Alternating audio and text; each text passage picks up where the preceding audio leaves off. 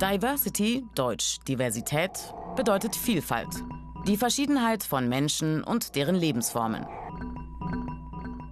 Schon die Bürgerrechtsbewegung in den USA forderte um 1960 Diversität.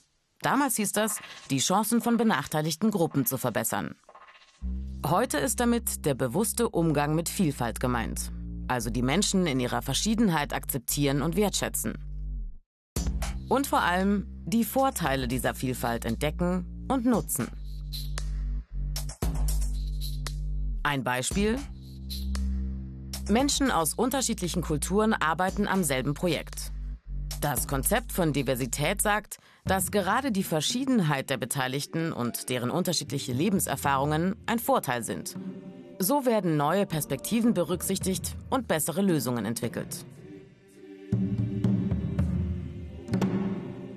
Diversität bedeutet also, Unterschiede sind keinesfalls schlecht oder gar bedrohlich, sondern eine Bereicherung für die Gesellschaft.